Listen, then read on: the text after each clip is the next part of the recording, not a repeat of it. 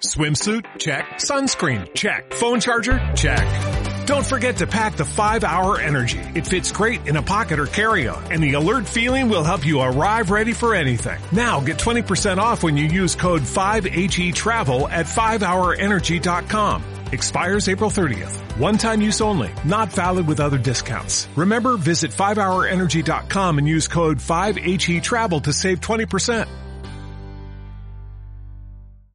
Bebemundo presenta. Cuentavientes adorados, qué bueno que están con nosotros, sobre todo si tienen hijos, nietos o sobrinos. A las 12.13 de la tarde les recordamos que el pasado lunes 15 de febrero fue el Día Internacional de la eh, Lucha contra el Cáncer Infantil. Y la idea es recordar cada año la importancia que es la detección oportuna. El cáncer, como ustedes saben, es una de las principales causas de muertes entre niños y adolescentes en todo el mundo. Cada año se diagnostica cáncer aproximadamente 300 mil niños entre 0 y 19 años. En México hay 5 mil nuevos casos cada año. Y los más comunes, leucemia, tumores del sistema nervioso central, linfoma non-Hodgkin, la enfermedad de Hodgkin, el tumor de Wilms en el riñón, el sarcoma de Ewing, el cáncer de tiroides. O sea, la lista es interminable, cuentavientes. Y hoy queríamos hablar del tema porque queremos que todos ustedes sepan cuáles son las señales de eh, cáncer infantil para que no se les vaya a nadie. Y sobre todo, les digo algo, es bien común que tendamos a tirar a locos a los niños cuando te dicen, ma, me duele la panza, ma, me duele la cabeza. Como que sentimos que, como los niños no se enferman porque están nueve, nuevecitos, a veces no ponemos atención. Por eso invité hoy a Marco Rodrigo Aguilar Ortiz. Marco es eh, médico, oncólogo, pero oncólogo pediatra por la UNAM y el Instituto Nacional de Pediatría en la División de Oncología Pediátrica. Él es jefe de servicios de Oncología Pediátrica del Instituto Nacional de Pediatría, maestro en ciencias médicas y qué increíble que tengamos la oportunidad, Marco, de hablar contigo porque lo ves todos los días y si alguien tiene experiencia en el tema, eres tú. Bienvenido al programa y mil, mil gracias por ayudarnos a tener más información sobre el tema para que a nadie se nos vaya. Muchas gracias, Marta. Buenas tardes ya. Es que ah, primero que nada quiero agradecerte no solo la invitación, sino también esta gran introducción, diste en el clavo, diste justo en los puntos medulares que teníamos que tratar el día de hoy. Justamente ya se cumplen 20 años de, este, de esta conmemoración contra la lucha del cáncer infantil. Y pues sí, tenemos que hacer muchas cosas porque todavía estamos muy rezagados. Recuerdo que el año pasado estábamos en este foro también y, comentaba lo mismo y seguimos, yo creo que igual o peor, Marta, porque sí, el diagnóstico oportuno es nuestro eje medular, que tenemos que seguir peleando con él. Y ahorita en este contexto de las distintas condiciones de la pandemia, que todo el mundo ya nos tiene cansados, justamente, como bien lo dijiste, Marta, o sea, los papás tienen que identificar de manera temprana para ir a buscar atención. Porque a muchos nos da miedo esto de que si hay COVID, que no tengo que salir, que no tengo que, que tengo que estar encerrado, pero si sucede alguno de los signos y síntomas que siempre hemos estado dando y dando y dando lata sobre ellos, es bien importante que también le perdamos el miedo y a buscar atención. Entonces, sí, como bien dices, a mí me gustaría dejar bien en claro cinco signos que son como los más, más importantes con los cuales podemos abarcar la gran mayoría. Como ya bien lo dijiste, cáncer infantil son muchas enfermedades, son un chorro y cada una tiene sus síntomas específicos. Entonces lo que tratamos de hacer es agarrar los síntomas más frecuentes, los más fáciles de identificar por el papá, por el familiar, incluso por los maestros, para que con esto podamos hacer una sensibilización en toda la población y sigamos pugnando por un diagnóstico temprano. Claro, ahorita, vamos a dar todas las señales, pero te quiero hacer dos preguntas muy puntuales. Uno, ¿estamos de acuerdo que es muy común y cuál ha sido tu experiencia en eso?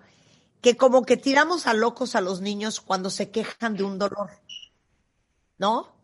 Como que pensamos que es un pretexto porque tienen flojera, porque no quieren ir al colegio, porque no se quieren levantar, porque no quieren hacer la tarea, porque no se quieren meter a bañar. ¿O, cómo lo ves tú? No, no, no, eso es un punto importantísimo y qué bueno que lo tocas como el primero. A los niños, por favor, hay que hacerles caso. Los niños, por definición, no hacen chantajes o no chantajean cuando hablan sobre signos o síntomas de ellos. Entonces, aquel niño que se despierta y dice, me duele la cabeza, hay que voltear a verlo y ver qué está pasando. No es que no quiere ir a la escuela, es que a lo mejor puede tener hasta un tumor en el cerebro y la primera manifestación de eso es que despierte con dolor de cabeza y a veces se puede agregar o no vómitos, pero el dolor de cabeza no tenemos un dolorómetro para medirlo. Pues aquí, como tú bien dices, créanle a los niños. Si un niño dice me duele, es porque realmente le duele. Claro, y, puede ser la cabeza, y puede ser el estómago, y puede ser las rodillas, y puede ser lo que sea. Sí, sí, ¿Tienes algún caso que haya empezado así la historia? Muchos, Marta, muchos, muchos. cuéntame un par. Es que el clásico, el clásico es esto, del dolor de cabeza. El dolor de cabeza que caracteriza el foco rojo para nosotros preocuparnos por un tumor en el cerebro es este dolor de cabeza que da por las mañanas, muy diferente al que cuando el niño está estresado, preocupado, tiene problemas, ese dolor se da en la tarde-noche. No, los dolores de cabeza preocupantes para estos casos son aquellos que son durante la mañana. Incluso si despierta al niño por dolor de cabeza, ese es foco rojo y hay que buscar lo más pronto posible atención porque sí hemos visto muchos niños que con esto debutan y llegan y ya tienen otros cuadros mucho muy abigarrados porque no volteamos a verlos o no les hicimos caso y tiene refiriendo o diciéndonos que les duele la cabeza desde hace semanas o incluso meses. Wow, ok, otro. Sí. Otro, dolor de cabeza es el primero. Uno que me importaría muchísimo es la fiebre. Ahorita todo es fiebre y todo, toda fiebre es igual a COVID. Pero es bien importante, número uno, no todo es COVID el cáncer sigue, no se ha disminuido, ahí está. Incluso hemos tenido diagnósticos un poco más tardíos por este miedo a salir, pero fiebre no quiere decir COVID. Entonces, si tenemos una fiebre que ya es persistente, que tiene más de una semana, que no ha bajado, que no se controla con ninguna de las indicaciones por un médico de primer contacto, obviamente esta fiebre es bien importante que se analice por alguien experto. También si esta fiebre, aparte de ser persistente, se le agregan otros signos y síntomas como es sudoración por las noches, que, que mojen la almohada o mojen incluso toda la cama de tanto sudor, o pérdida de peso de más o menos un 10%, porque en pediatría no podemos hablar de 10 kilos como en los adultos. Aquí más o menos tenemos que calcular que haya perdido un 10% de su peso en uno o dos meses. ¡Wow! Bueno, para que vean cuenta bien, y ahorita vamos a ir con todos los síntomas. Y segundo, Dame historias de la gran diferencia entre diagnosticar oportunamente y cuando es muy tarde.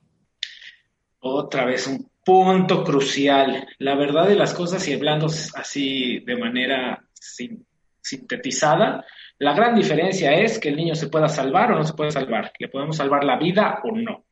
Pero si así profundizamos, un diagnóstico tardío en cáncer infantil no solo te habla de que puedes perder la vida de tu hijo, también te habla de que si podemos rescatar la vida, ¿qué calidad de vida puede tener este niño? Porque, por ejemplo, en otros tumores, en extremidades, incluso un diagnóstico tardío de un tumor muy grande puede ser hasta incapacitante por las grandes cirugías podríamos decir, hasta mutilantes a las que podemos llegar cuando tenemos diagnósticos tardíos, diagnósticos de cáncer muy avanzado. Entonces, sí, no solo es que le salves o no la vida, o sea, definitivamente el gran punto es diagnóstico temprano salva vidas. Pero aparte de ello, el diagnóstico tardío destroza o pone una calidad de vida muy deficiente y obviamente en costos ya ni me quiero meter. Es, no es lo mismo tratar un cáncer pequeño a un gran cáncer con mucho tiempo y muchas intervenciones quirúrgicas y de distintos tipos. Obviamente también los costos se incrementan de manera exponencial. Claro. ¿Puedes compartirme dos casos? Uno, cuando, eh, alguna historia que se agarró a tiempo y otra historia que llegó muy tarde. Que te sí. Por ejemplo, aquí también, digo, no quiero que sea gol, pero aquí también este, me gustaría agradecer y aprovechar para echarle porras a todo ese primer contacto, todos estos médicos que están allá afuera luchando no solo contra COVID, sino también contra cáncer. Nos ha tocado que, no quiero decir el nombre de esa farmacia del doctor Gordito y Bonachón, esos consultorios, con esa gente, esos médicos que están ahí en el primer frente, esos médicos han hecho diagnósticos tempranos y los han referido de manera oportuna porque ya empiezan a pensar en cáncer. Como bien dices, o sea, si no piensas en cáncer, pues nunca lo vas a detectar. pero estos médicos han hecho esto y la intención de todas estas campañas de sensibilización es que todo mundo estemos sensibilizados y todo el mundo en algún momento pensemos que es cáncer, porque si bien creemos que es raro, bien lo dijiste, dijiste, perdón, es la primer causa de muerte en la población de los 5 a los 14 años de edad. Primer causa de muerte por enfermedad, solo accidentes lo supera. Entonces, realmente sí es un problema de salud pública y en este contexto, pues platicar que nos han llegado pacientes al hospital referidos de estos consultorios de primera vez y cuando son de una manera muy temprana, afortunadamente hemos alcanzado supervivencias o logrado curaciones, siete, ocho niños de cada diez. Caso contrario, cuando pasan por varios médicos que no han sido sensibilizados y que dicen, ah, este dolor de pancita o este abultamiento en el, en el estómago no es nada, eso es una... Pues hemos visto cada diagnóstico, Marta, que en promedio se ha visto, hay estudios que hay hasta 7, 8 médicos atrás de un diagnóstico de cáncer, en los cuales nunca pensaron en cáncer. No, dame, dame ejemplos, dame ejemplos, porque las historias es la mejor educación. Sí, claro. Teníamos, por ejemplo, estos niños con tumores de, a nivel renal. Hemos tenido varios niños y sí ha sido muy complejo y muy difícil en la atención. Una niña chiquita que tuvimos, que la recuerdo muy bien. Esta niña fue identificada por la abuelita cuando la estaba bañando. Eso es bien característico. Cuando la está bañando, la está lavando, en la pancita le detecta una bola. Pero la pobre fue que tuvo que ir a un médico, a otro médico, es el clásico que te digo de que está hasta tratamiento antiparasitario le dieron. Y al final de cuentas llegó al hospital y en el hospital tenía un gran tumor en el cual tuvimos que hacer una resección o quitar todo el riñón, incluso ver si había enfermedad de este tipo a, nivel alrededor, porque es muy frecuente que pueda, si es del lado derecho, enfermar el hígado o incluso hacer ya metástasis a distancia como pulmón. Entonces sí, sí les cambia radicalmente la historia si lo hacemos desde primera vez que haya sido un tumor completamente pequeñito, localizado, que el cirujano llega y lo quita, a un tumor que está regado y tiene incluso hasta enfermedad a nivel pulmonar. Claro. Y, les voy a decir una cosa, cuenta bien, es un poco como, como lo explicaba Marco en este momento. Por el COVID aumentó el diagnóstico tardío por miedo a la búsqueda de atención. Sin embargo, los distintos servicios de oncología del país han continuado con la atención de pacientes en activo porque, pues, como decía Marco, el cáncer no espera. Regresando del corte, todos tienen que saber cuáles son las señales de cáncer infantil, así como esa abuelita, nunca sabes cuándo puede ser tú quien diagnostique a un niño. Hacemos una pausa y regresamos. New Season. Estamos donde estés. Síguenos en Instagram. Marta de Baile. Marta de Baile me da una risa. No te pierdas lo mejor de Marta de Baile. Vine a vivir a México como a los 12, 13 años. Dentro y fuera de la cabina. Pocas veces lo cuento. Marta de Baile. Goose Global. Estamos donde estés. New Season. Escucha todos nuestros playlists y contenidos en Spotify. Búscanos como Marta de Baile. Marta de Baile. Ghost Global.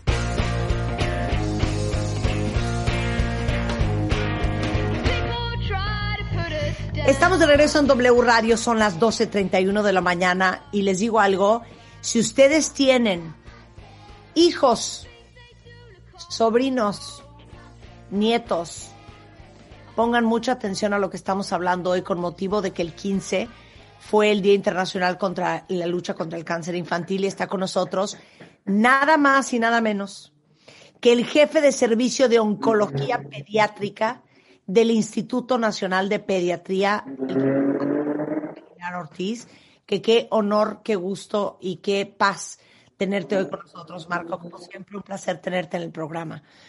Eh, lo que queremos que todos aprendan, y me decías, Marco, en el corte, yo le digo a los papás que mientras que estén informados van a poder tomar buenas decisiones. Por eso la necesidad de hablar de lo que vamos a hablar hoy. Sí, justamente la información es poder a final de cuentas. Entonces ustedes como papás, como maestros, podemos estar vigilando a nuestros niños y hacer un diagnóstico oportuno, temprano. Es imposible decir todos los signos y síntomas del cáncer infantil, pero podemos decir los más importantes, los que son más frecuentes, los que son más graves. Retomando fiebre, Fiebre inexplicable, a esto nos referimos con una fiebre que dura ya más de 10 días, que por más que el médico de primer contacto le dio un tratamiento y no cede esta fiebre, que ya se descartó como tal que haya sido de un origen infeccioso o alguna infección que haya tenido vías respiratorias, intestinal, pero que no responda, entonces es bien importante porque esta fiebre se puede relacionar con leucemia, linfomas, sarcomas o histiocytosis, que son muy importantes. El segundo, las bolitas famosas, que generalmente nosotros las llamamos linfadenopatía o ganglios. Esto es bien importante que nosotros como papás sepamos que los ganglios son algo normal. Los niños pequeños, entre 5 y 7 años de edad, 3 a 7 años, tienen una velocidad de crecimiento muy rápida en cuanto a sus sistemas linfáticos. Entonces, un niño de esta edad puede tener ganglios. Pero lo que es bien importante es que estos ganglios sepamos el tamaño. Por definición, un ganglio de más de un centímetro a nivel de cuello o de la axila, eso es ir a buscar al médico. Si está chiquitito de milímetros, podemos nada más vigilarlo. Otro lugar donde podemos encontrar ganglios un poco más grandes es a nivel inguinal. A nivel inguinal podemos esperar hasta 1.5 centímetros. Y como tú lo bien lo has sabido y conocido, Marta, un ganglio a nivel epitroclear, esa localización es la que está aquí adelante del codo, esa se llama epitroclear. Por definición, si ves algo ahí, ve a buscar atención. O sea, podemos esperar hasta 0.5 centímetros. Si hay una bola ahí, es que algo hay. No sabemos y tenemos que investigar. Y por último, también se pueden presentar aquí en el cuello, ya más grandecitos, 2 centímetros, o incluso atrás de las rodillas pero esas son como la localización y hay que saber que esto es dinámico. Un niño chiquito puede tener sus gangliecitos normales, incluso puede haber reacción cuando hay una infección, pero no una gran reacción. Por eso decimos que el valor de corte es 1 a 2 centímetros. Si está mayor de eso, no le busques. Tienes que ir a buscar atención. Claro, y perdón, algo que yo repito en este programa sin cansarme, cuentavientes. Por eso ustedes saben que amamos la doble y la triple especialidad el dueño de las bolas se llama oncólogo. Punto. Llámese oncólogo, oncólogo pediatra, oncólogo dermatólogo, pero es el especialista en cáncer. Ahora sí que una bola es cáncer hasta que no te demuestren lo contrario. Así hay que tratarlo porque así es como se salvan vidas. Entonces, si su hijo tiene un ganglio inflamado, que ustedes vean que tiene más de 1, 1.2 centímetros, busquen a su oncólogo pediatra, a alguien como Marco. Nada más para que les digan, no es nada, no te preocupes. Pero que si es algo, lo puedan agarrar a tiempo. A ver, veo aquí eh, palidez, moretones, sangrado y dolor en los huesos. Eso, justo ahí quería ir. El del dolor de los huesos quiero tomarlo antes para no extenderme tanto.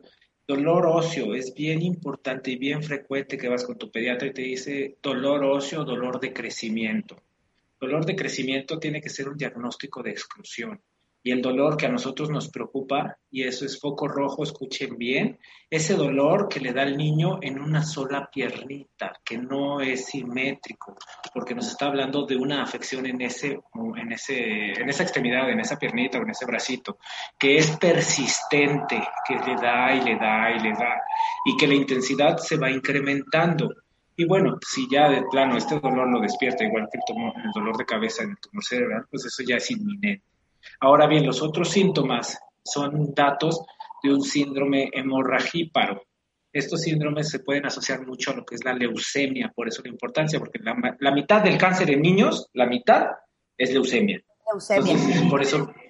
Moretones, palidez y sangrado. Divídeme eso. Es que todos forman parte como del mismo síndrome va desde que sale eh, sangre por la nariz, por las encías, por la pipí o por la popó. Y si a eso se agrega puntitos rojos en la piel, estos puntitos rojos es como cuando nos toman la presión y se pueden romper las capilares. Bueno, estos puntitos se llaman petequias. Estas petequias se pueden unir muchas, juntar, y esas petequias hacen un moretón y los moretones es bien importante. También hay que valorar tipo de niño. Si es un niño muy inquieto, muy juguetón, que anda por todos lados y se da patadas con todo el mundo, obviamente va a tener moretones en las piernas y eso no quiere decir que tenga cáncer. Pero si es un niño tranquilo, que no se mueve mucho y que tiene moretones en sitios que no son de exposición, por ejemplo, cara anterior del tórax, cara posterior del tórax, el abdomen, eso es poco rojo hasta no demostrar lo contrario. Claro. Ok. Alidez Palidez, ese es bien importante. Aquí podemos encontrar también como el síndrome anémico. Y vemos a los niños, aquí es importante valorarlo bien como pediatra, porque los niños también pueden tener deficiencia de hierro. Aquí lo que agregamos son el resto de los síntomas y los signos, pero la palidez podemos ver al niño muy palidito, mucho más blanco de lo que era habitualmente, y no porque no se asolee. Y algo muy importante de esto es cuando caminan o cuando hacen ejercicio, se agitan muy rápido, les falta como el aire. Y eso quiere decir que palidez más falta de aire, eso es un síndrome anémico. Entonces hay que buscar qué es lo que está sucediendo. Ok. ¿Sangrado a qué te refieres?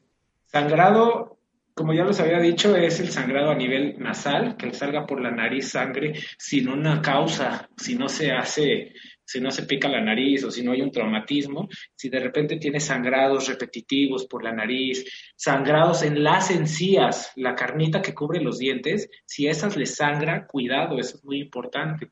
Y también puede haber sangrado que lo identifiquemos en la pipí, ¿cómo se identifica con una pipí roja o naranja? No debe estar este, propiamente así, un gran sangrado muy evidente y también en la popó puede haber dentro de las heces fecales o alrededor de ellas sangre agregada. Claro. Ok, ahora vamos con el tema de, a ver, déjame ver cuál nos falta. Eh, el tema de la pérdida de peso, fiebre, tos, falta de aire o sudoración nocturna.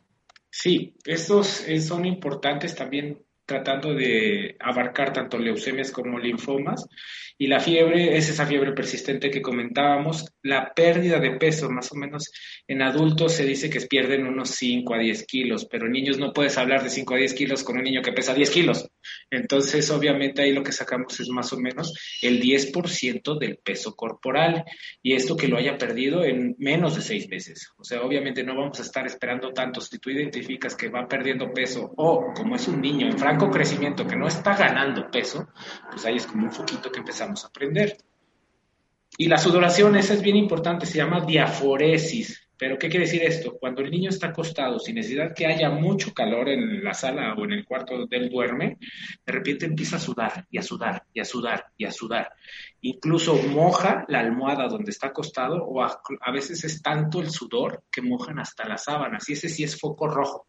Obviamente, si nos están escuchando en zonas tropicales como Acapulco este, o playas, pues obviamente uno suda en la noche, pero también hay que identificar cuando no hace calor, cuando el resto de la familia no está sudando tanto, ¿por qué está sudando este niño? Ese es también otro foquito.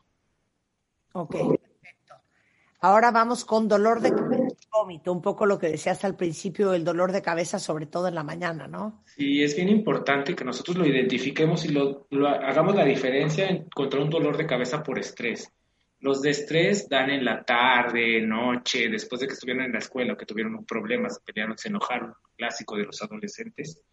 Aquí lo importante es saber que este dolor les da en la mañana, les da temprano. Incluso los despierta, ellos están muy a gusto dormidos, acostaditos, y de repente se despiertan con un gran dolor de cabeza.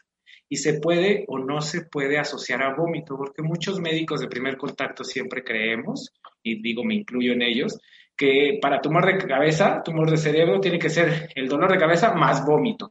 Eso no es una ley. O sea, lo importante y en el que sí todo mundo tenemos que estar sensibilizados, dolor de cabeza matutino que despierta al niño y que se puede o no puede asociar a vómito porque antes eran muy, era muy característico que el doctor te decía, es que no tiene vómitos en proyectil, así le decimos nosotros en el argot, pero realmente ya hemos visto que no es necesario que se asocie a vómito mientras tenga un dolor que lo despierte o que se asocie a que tenga pérdida de la visión o que no pueda mover un brazo o que no se pueda mover bien, eso es ya, vete en fa al hospital porque ya estás, ya vas tarde.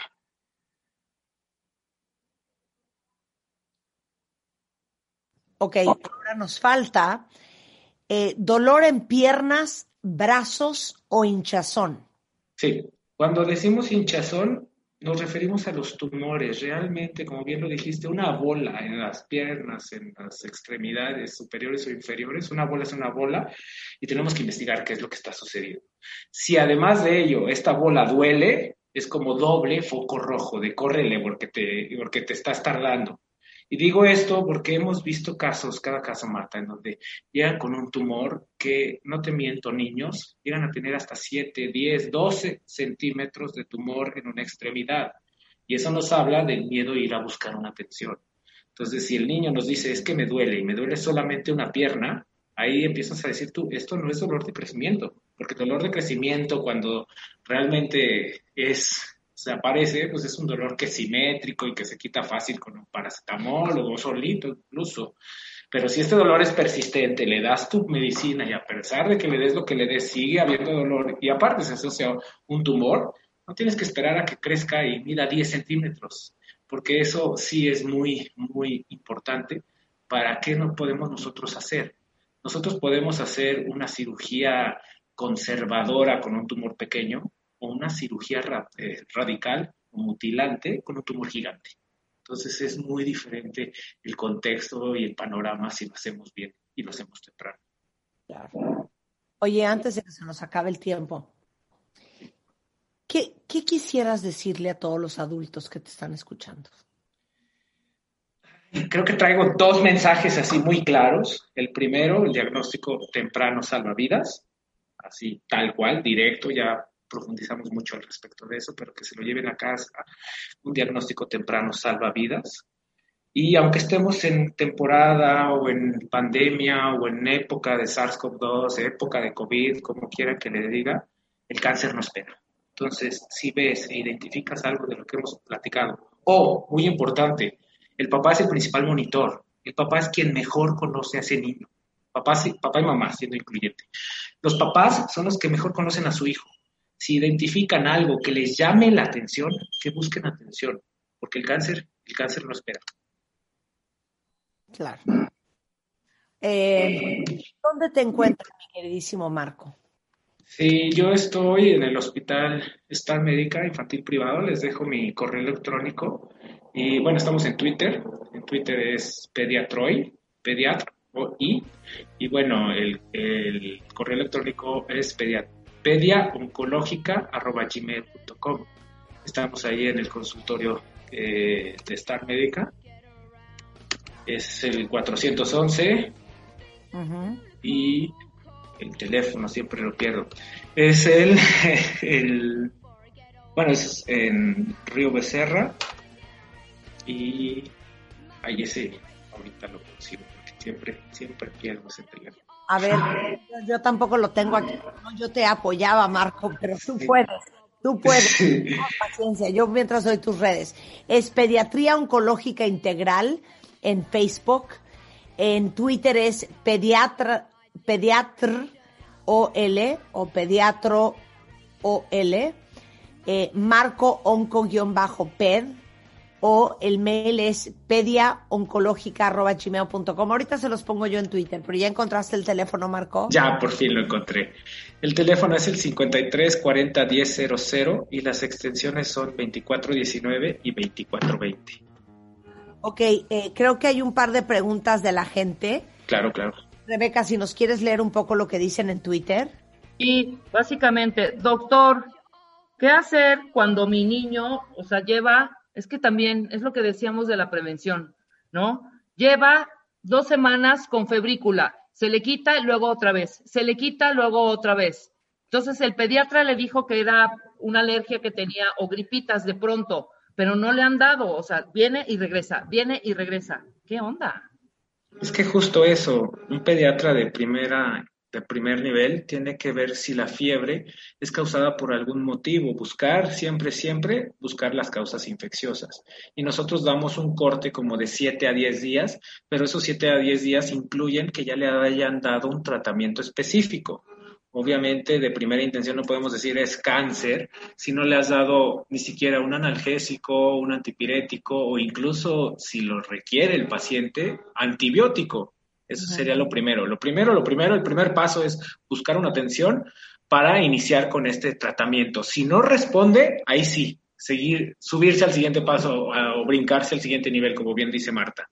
Pero obviamente una fiebre o febrícula, también hay que poner bien en claro y dejar sobre la mesa que el término febrícula ya no se debe utilizar.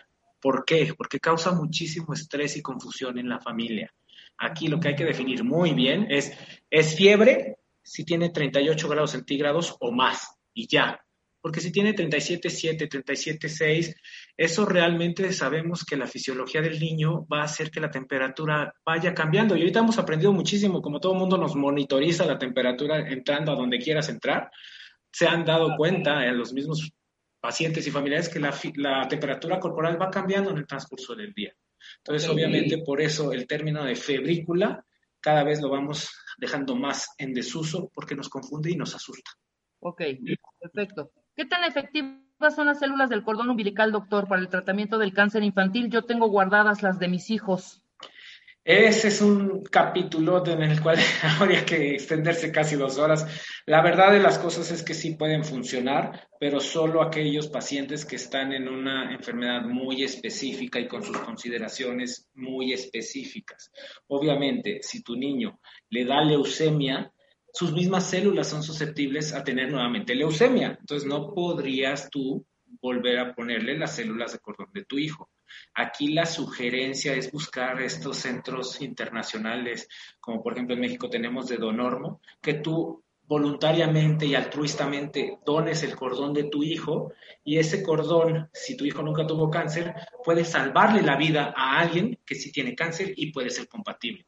Entonces la recomendación es más que guardarlos nosotros, donarlos para que le sirva a la población. Porque si yo dono, bueno, yo guardo mi cordón cuando nazco y a los 5 o 10 años me da leucemia, no puedo utilizar ese cordón porque ¿quién me asegura que en ese cordón no hay leucemia desde que nací? Pero me estás quedando loca.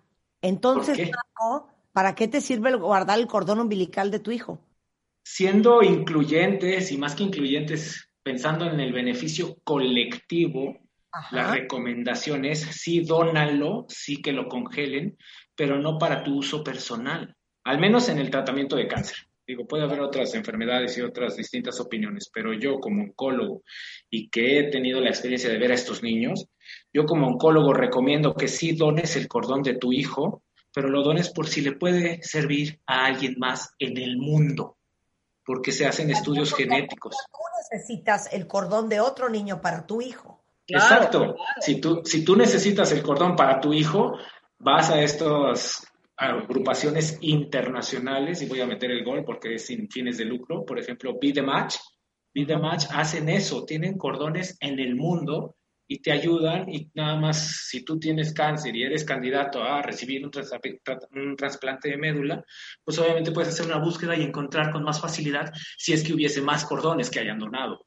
Entonces, por eso es importantísimo tener la cultura de donación, más de guardarlo para mí, la cultura de donación es importantísima tanto en cáncer como en muchas otras cosas. Bien, a ver, una pregunta más. Una más. Doctor, ¿hasta cuándo es normal, aunque ya lo dijiste, solo el sangrado por nariz? ¿De vez en cuando es alerta o cuándo es normal? Y qué buena pregunta, porque hay unos niños, por ejemplo, todos mis hijastros, una sangradera en la nariz que yo nunca he visto una cosa igual. Sí, claro, eso es bien importante. ¿Por qué? Porque un solo síntoma no te hace diagnóstico de cáncer. Tienes que integrar y ver todo el contexto. Si el niño tiene sangrados repetitivos, pero es nada más única y exclusivamente sangrados, pues hay que ver desde que puedan tener una desviación del tabique nasal y eso ser la causa. Una alergia crónica maltratada o no tratada puede ser causa de sangrados. Ahora bien, si estamos pensando en cáncer y asustarnos por cáncer, un sangrado en nariz, agregando sangrado en encías, agregando los moretones y las petequias que hablábamos con Marta, agregando que el niño se ve pálido, que se ve cansado y que se ve apagado, obviamente ese es de córrele pero un sangrado en nariz siempre tenemos que buscar cuál es la causa. Yo como oncólogo estoy sesgado y siempre, siempre, siempre voy a seguir pensando en lo peor y voy a seguir pensando en cáncer, pero también tengo que aceptar que un niño se tiene que ver de manera integral y tenemos que ver todo el contexto que involucra al niño, incluso como les dije, ¿qué tal si es una alergia? Entonces sí se necesita evaluar y ver bien al niño si solo es un solo síntoma, pero si se van agregando cada vez más síntomas ya no hay nada de normalidad. Entonces, esto de tiempo de que le esté sangrando, ¿no? Investigar, ver si no se está traumatizando o golpeando o una alergia. Pero si tiene todos los demás, pues ya inmediatamente que vayan a un oncólogo de confianza. Marco, no sabes cómo te agradezco tu tiempo. Eh, el doctor es nada más y nada menos que jefe de la División de Oncología Pediátrica del Instituto Nacional de Pediatría. Qué honor que seas nuestro amigo, qué honor tener tu tiempo, qué honor que compartas tu conocimiento y tu sabiduría con nosotros. Cuenta bien, si quieren contactar al doctor, si lo quieren tener en su directorio, en este momento vamos a tuitear todos los datos de contacto por si alguien ocupa. Cancelado, cancelado, espero que no sea así. Marco, te mando un gran beso, un gran abrazo, muchísimas gracias. No, hombre, muchísimas gracias a ustedes.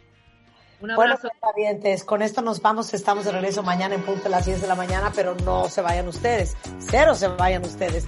Mucho más el resto del día en W Radio. Tenemos la corneta, tenemos el hueso, tenemos deportes, tenemos a Carlos Loret con Así las Cosas, Alejandro Franco y a Mariana Brown en la noche. Pero nosotros de vuelta mañana en punto a las 10. Adiós.